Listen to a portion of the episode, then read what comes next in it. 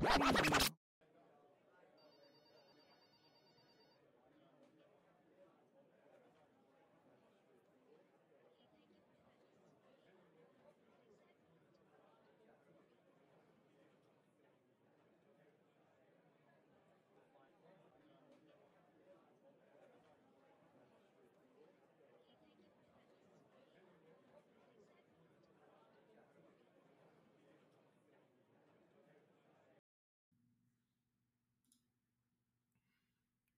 Yo no he matado a nadie. No he ordenado que maten a nadie.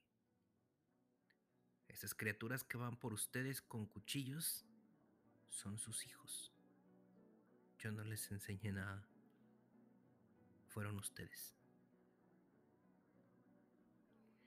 Amigos queridos de la miscelánea, bienvenidos a una emisión más que empezamos con un poco de suspenso esa frase que acabo de leerles de manera lúgubre es de Charles Manson. Alguien a quien de manera general conocemos extrañamente como un asesino serial. Lo irónico de Charles Manson es que en realidad él nunca mató a nadie. Nunca. Siempre, o bueno, por lo menos no, no hay un registro de que hubiera matado a, a alguien como tal. Sin embargo, pues ha sido siempre el, el icono o el símbolo de lo que conocemos precisamente como un asesino serial. Y precisamente ese es el tema de la emisión de esta semana de la miscelánea. Un tema que, pues bueno, aquellos que me conocen de alguna forma saben perfectamente que es uno de mis temas favoritos ha sido objeto de diversos cursos, ha sido objeto de diversas conferencias a nivel nacional, a nivel internacional, a nivel institucional, tanto público como privado. Entonces, pues me parece que eh, pues va a ser un tema que incluso nos va a dar para un par de misiones, ¿no? O sea, eh, eh, muy probablemente haya toma dos de, esta, de este programa, porque finalmente pues se trata de, de además de un tema que por supuesto, es, eh, podemos llamarle sensacionalista, que genera cierto morbo, que genera cierta curiosidad, cosa que no tiene absolutamente nada de malo, ¿no? El hecho de que nos interesemos por la mente criminal, por eh, eh, qué razón o cuáles son las motivaciones de un asesino serial, no significa que, que tengamos algún, alguna tuerca mal apretada, no nos preocupemos por esa situación, es totalmente normal, es totalmente eh, válgame, de interés, como bueno, llamar la atención diversos temas, este es el caso, ¿no? Pero bueno, finalmente se trata de justamente un tema que, seguramente para ustedes eh, será de, interés. Yo tengo muchos años estudiándolo, enseñándolo, impartiendo esta, esta, este tipo de, de cátedras, además de la perfilación criminal, diferenciar entre los tipos de criminales. Entonces vamos a hacer pues un, acercamiento a esto si les parece bien. Es un término que eh, eh, el de asesino serial que utilizamos pues a lo mejor a veces hasta de forma indiscriminada.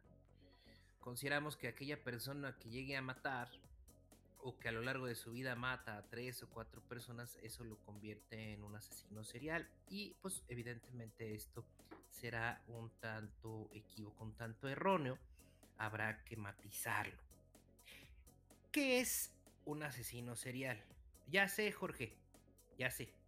Ok, respira. Uno, dos, tres. Uno, dos, tres. Listo. De nuevo. Se trata de una persona eh, que va a asesinar a tres o más personas en un lapso aproximado de 30 días. Puede ser un poquito más, puede ser un poquito menos, no se puede ser tan drástico, al menos los teóricos que nos han dado estas aproximaciones no lo son, pero que debe de haber un periodo de enfriamiento entre cada asesinato. ¿Esto qué significa? Que el asesino, válgame, no está cometiendo estos crímenes de manera reiterada y constante sin, descanso. Hay un periodo de enfriamiento, al ratito lo vamos a comentar, el por qué este periodo de enfriamiento va a ser muy importante.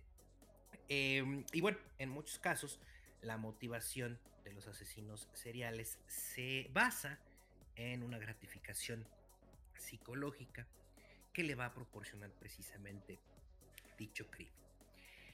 Los asesinos en serie están específicamente motivados, hay que aclarar, asesinos seriales o asesinos en serie son términos, eh, eh, válgame, son sinónimos, los utilizamos de manera similar.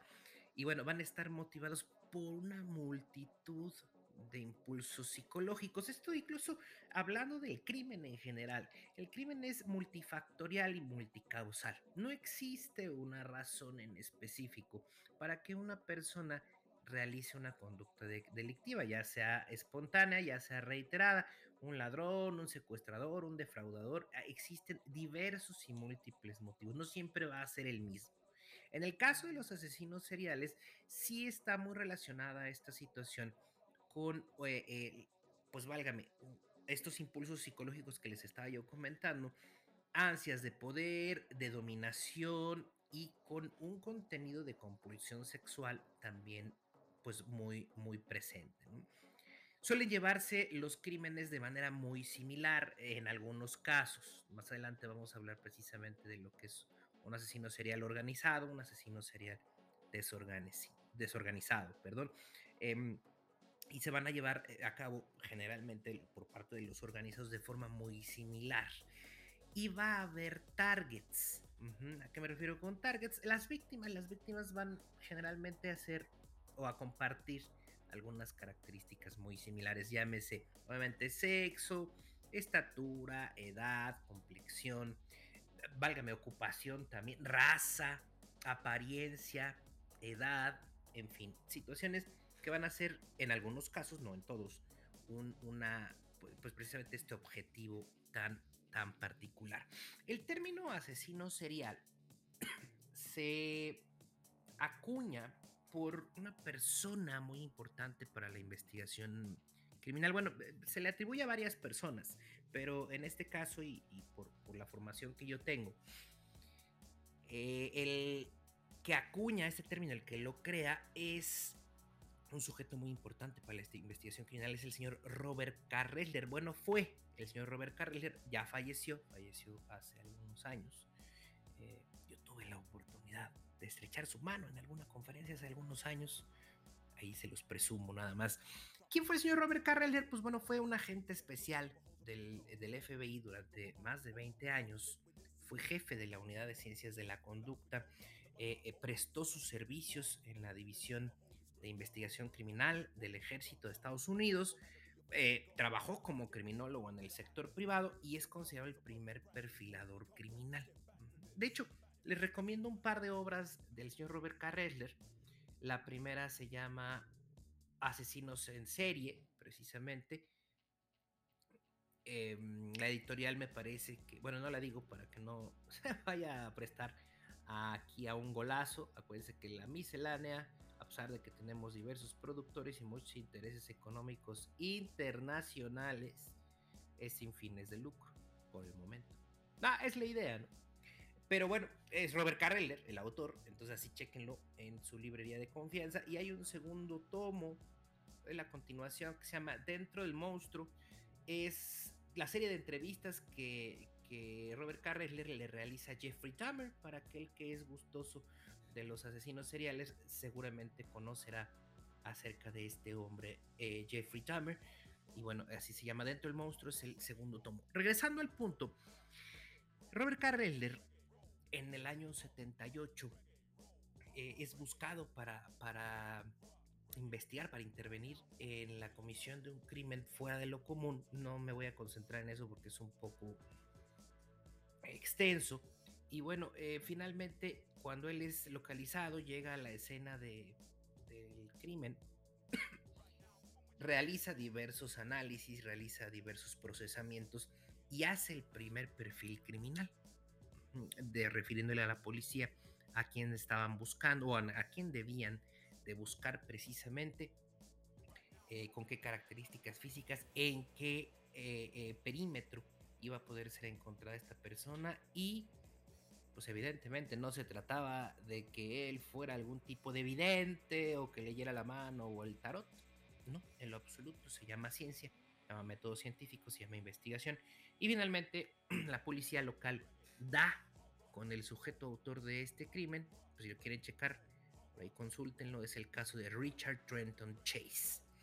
Y me permito leer una cita eh, que nos va a, permitir justamente eh, distinguir entre un asesino o un criminal organizado y un asesino o un criminal desorganizado. Es de la obra de Ressler y dice así.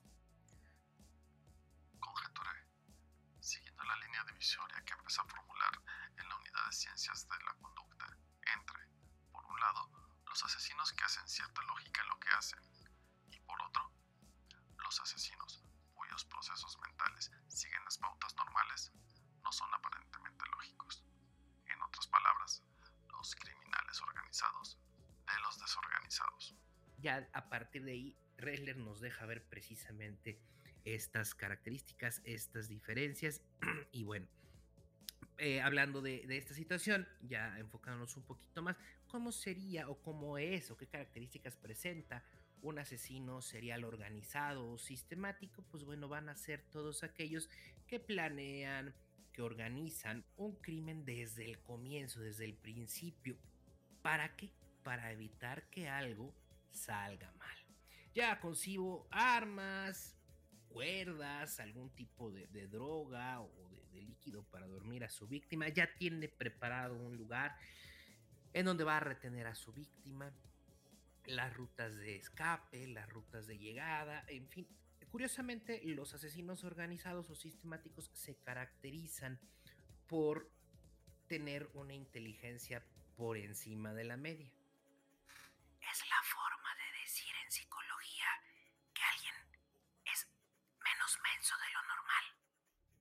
Bueno, ahí nada más como un secreto. Vamos a encontrar ahí varios personajes interesantes que nos pueden ejemplificar al asesino serial organizado. Precisamente será alguien que muchos de ustedes seguramente conocen.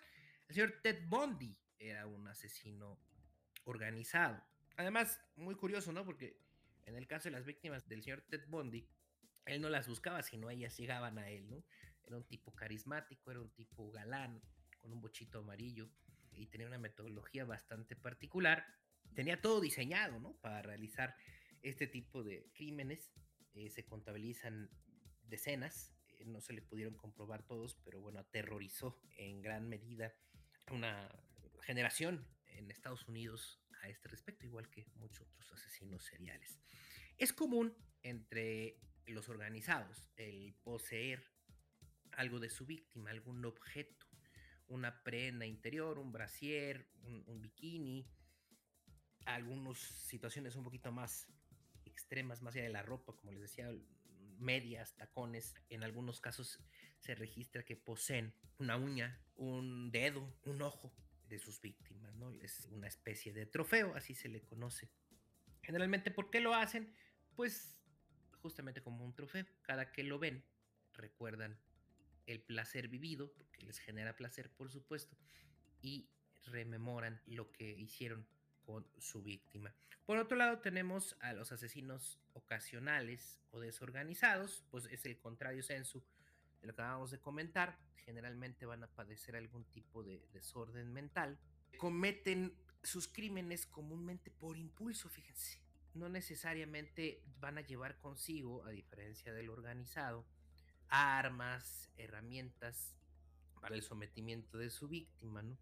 De hecho, hieren a estas con rapidez y procuran provocar la muerte pues de manera rápida, a diferencia precisamente de los asesinos organizados que lo hacen de una manera completamente distinta, pausada, sin premura, porque es todo el proceso, no solamente el, el clímax o la culminación, lo que los tiene pues en una máxima excitación. ¿De acuerdo? Tenemos que tener muchísimo cuidado, distinguir muy bien entre lo que es un asesino serial y otro tipo de asesinos. Finalmente ya dejamos por ahí claro de qué se trata o consiste un asesino serial, que comete tres o más asesinatos durante un eh, periodo aproximado de 30 días con este lapsus de enfriamiento. ¿Por qué el enfriamiento? Es necesario para él procesar. Generalmente yo pongo el ejemplo con mis alumnos. Es como cuando nosotros vamos a comer, eh, teníamos mucha hambre, pedimos unos ricos tacos, tenemos un sentimiento, una sensación de saciedad. y eh, pues bueno, tenemos que esperar a que nos vuelva a dar hambre para volver a comer. Es más o menos lo mismo, amén de que también este periodo de enfriamiento le permite a algunos, porque no es la intención de la mayor parte de los asesinos seriales solamente de un sector, este periodo de enfriamiento les va a permitir pasar desapercibidos ante la sociedad, ante la autoridad, para que precisamente los ánimos están muy caldeados, la gente está muy espantada, la autoridad está muy al pendiente esto se aminore con el paso de los días y pueda bajar la guardia a la autoridad y días después volver a cometer el crimen. En realidad, el asesino serial, es lo curioso, parece bastante normal. Es una condición bastante particular. Algunos teóricos como Kirk y Hare le llaman a esto máscara de la cordura, que no existe en todos los casos, sí en un gran porcentaje. Por supuesto, como lo que habíamos comentado, de un elemento sexual, una sustitución a veces incluso del acto sexual por el homicidio, por el asesinato o el clímax sexual una vez consumado este asesinato. Les decía yo hace algunos minutos, no debemos de confundir a un asesino serial con otro tipo de asesino. Tenemos también asesinos en masa, no los confundamos. El asesino en masa va a ser un, sujeto, un individuo que comete múltiples asesinatos en una ocasión aislada y en un solo lugar. Los autores cometen a veces suicidio al final de su matanza y el, conocimiento de su estado mental o la de las motivaciones, pues a veces precisamente se desconoce y o se deja la especulación. Generalmente, si no se suicidan, se les abate porque pues el objetivo de las policías, de las, de las corporaciones, es evitar que sigan matando más personas en ese evento y a veces se le tiene que, abatir. Los pocos asesinos masivos o asesinos en masa que han logrado ser atrapados y que se les de la vida, curiosamente afirman que no recuerdan claramente qué fue lo que pasó. Hay un caso muy famoso en Estados Unidos en la década finales de los 60, principios de los 70, el señor eh, Whitman, no el poeta Walt Whitman, no lo confundamos por favor, también para que ustedes lo chequen, no me quiero concentrar en la biografía del señor, pero él era miembro del ejército estadounidense, había estado en misión, eh, se encontraba estudiando dentro de la Universidad de Texas, en Austin, de donde son los poderosísimos Longhorns, que es mi equipo de fútbol colegial. Yo sé que estabas con el pendiente, Jorge. Hoy no tienes idea.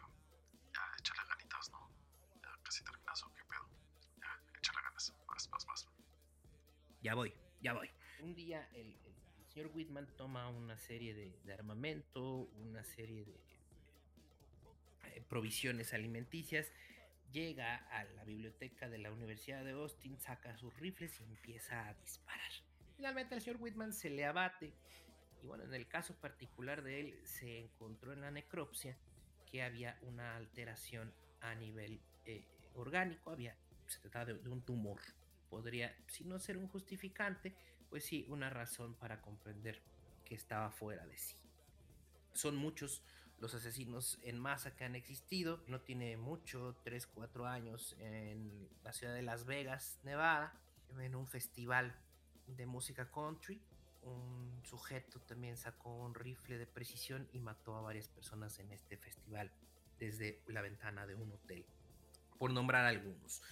Curiosamente, tenemos que tener muchísimo cuidado cuando hablamos de asesino en masa, de no confundirlo con una clasificación que no en todos los casos va a ser adoptado o adaptado más bien por todos los teóricos como algo concreto o algo certero. Para mi gusto, y como es mi podcast, se los comparto como es. Esta tercera clasificación o este tercer apartado para distinguir precisamente a los asesinos que matan a muchas personas, se le conoce como spree killer. Comete múltiples asesinatos en diferentes lugares dentro de un periodo que puede variar desde algunas horas hasta varios días.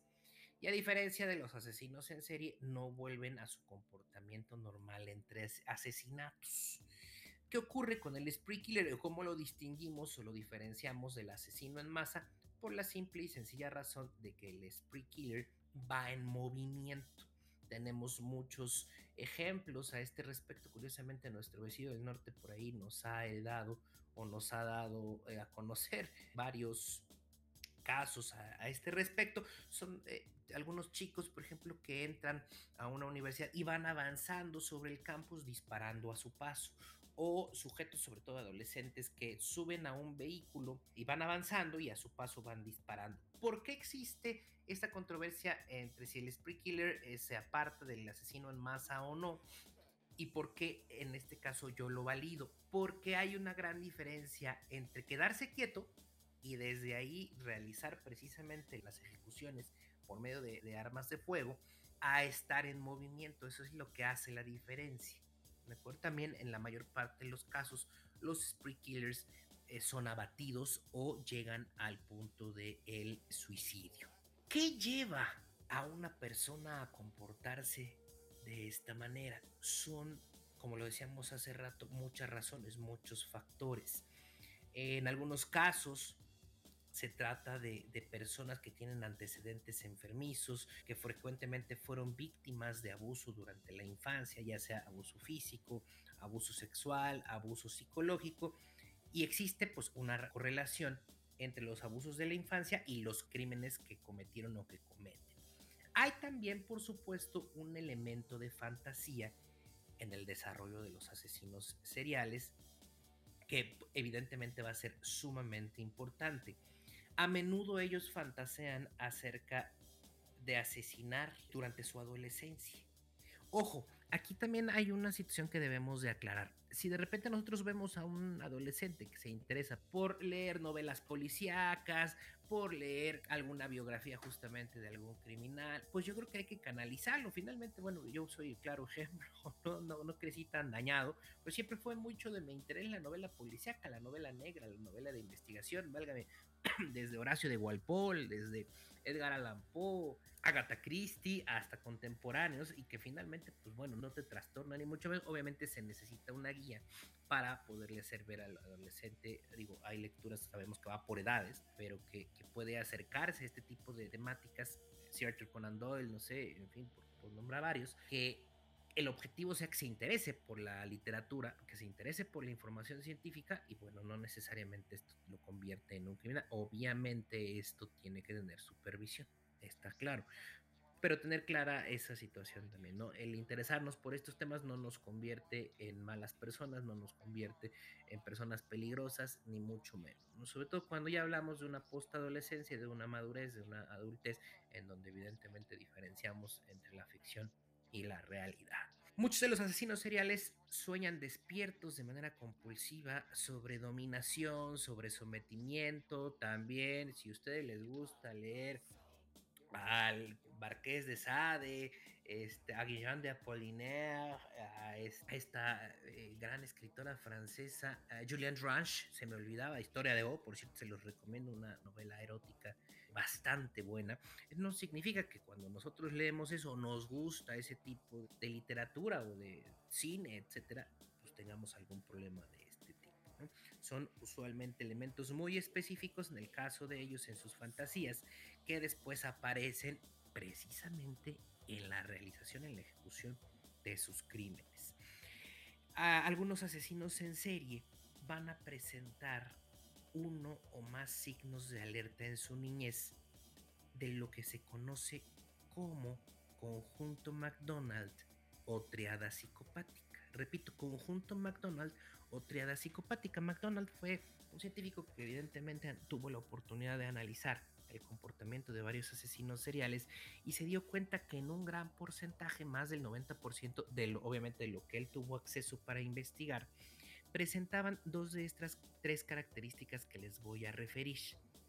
considerando eh, que, en la mayor parte de los casos se hablaba de ya niños que superaban los seis años de edad. ¿Por qué es importante esta diferenciación o esta aclaración de los seis años? Porque a los seis años la cosmovisión, eh, el entendimiento de la realidad, del espacio, de la sociedad, etcétera, para un niño cobra sentido me empieza a haber madurez orgánica, madurez emocional, a diferencia de años previos. ¿Cuáles son estos tres elementos? El primero, la piromanía.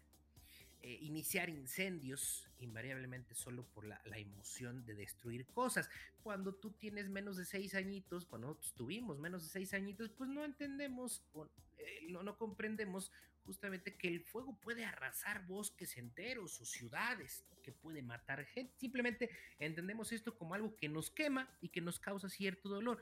Ya conforme vamos madurando, ya con esta precisamente cosmovisión de la cual yo les estaba hablando, nos damos cuenta que se trata de una situación que puede acabar con objetos, que puede acabar con personas. El niño ya estaría consciente bajo este supuesto de esta situación. El segundo elemento va a ser la crueldad hacia los animales. Ya en una época tardía se relaciona esto con el zoosadismo. Muchos niños pueden tener comportamientos crueles con los animales como cortarle las patas a las arañas, situaciones que pudieran ser todavía un poquito, pues no tan alarmantes. Yo recuerdo cuando estaba pequeño, en el patio de mi abuela, que me gustaba jugar con las hormiguitas. Y pues bueno, yo creo que a muchos niños nos pasaba eso. Y de repente picabas una, ¿no? La aplastabas. Y me acuerdo que mi abuela un día, yo estaba muy pequeño, les digo, me dijo, oye hijo, no, no, no, no las mates porque sienten, les duele. Y evidentemente eres tan pequeño que pues sabes lo que es el dolor, pero lo dimensionas distinto a un adulto. Simple y sencillamente lo dejé de hacer porque mi abuela me lo enseñó, porque mi abuela básicamente me lo prohibió y que bueno, ya conforme vas creciendo entiendes o dimensionas la vida y la muerte muy eh, distinto de cuando eras niño, obviamente cuando somos adultos, cuando somos adolescentes, es un proceso que, un evento que vamos dimensionando de manera muy distinta. Aquí lo curioso es que estamos hablando de niños más de 6 años hasta los 12, 13 años más o menos, en donde no se trata de arrancarle las patas a las arañas o de aplastar las hormiguitas, se habla de ya una violencia animal manifiesta considerable hacia los perros, hacia los gatos, que los bañan en gasolina, en diésel y los prenden, que los amarran a postes. Digo, son escenas que lamentablemente para nosotros hoy en día son conocidas porque lo hemos podido apreciar, lo hemos podido ver en diversos noticiarios, en diversas notas periodísticas y ese sería el segundo elemento. Entonces, alarma, ojo, porque finalmente eh, un día me hacían una entrevista, si a los asesinos seriales se les puede identificar o se puede prevenir,